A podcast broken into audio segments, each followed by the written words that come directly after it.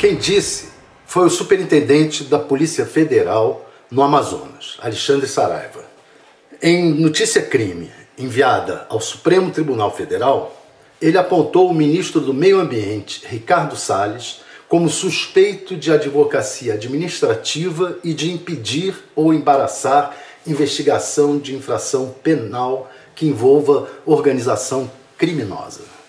Vamos primeiro explicar alguns termos. A notícia crime é a peça inicial onde se pede a abertura de inquérito policial. Nesse caso, como é contra um ministro de Estado com fórum privilegiado, o delegado da Polícia Federal teve que fazer o pedido ao STF.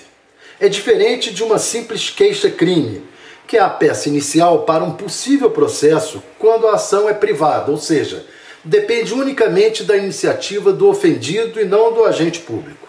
Fulano vai até lá e faz uma queixa contra Beltrano. Nesse caso, foi um delegado, após apuração inicial, que pediu formalmente a abertura de inquérito policial com base em alguns indícios que considerou fortes.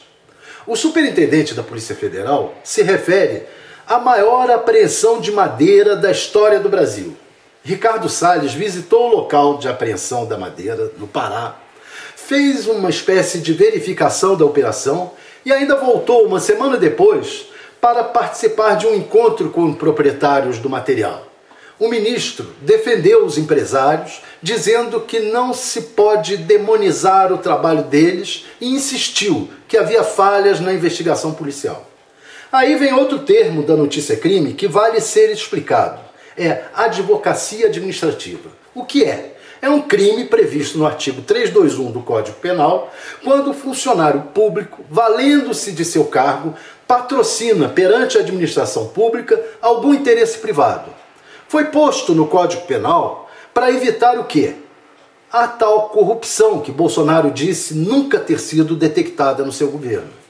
Não cabe ao funcionário público ficar defendendo os interesses de empresários contra órgãos de fiscalização do governo. E cabe muito menos ainda ao ministro de Estado, como apontou o superintendente da Polícia Federal na notícia crime, ficar impedindo ou embaraçando investigação de infração penal que envolva organização criminosa. E tem mais um complicador nessa história. O superintendente Saraiva não é nenhum oposicionista. Pelo contrário, é tido como integrante do grupo bolsonarista da Polícia Federal.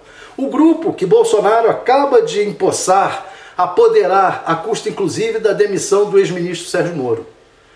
Agora, em nome de sua afirmação de que não há corrupção no governo, Bolsonaro vai ter que demitir o ministro ou o superintendente da bolsonarista da PF.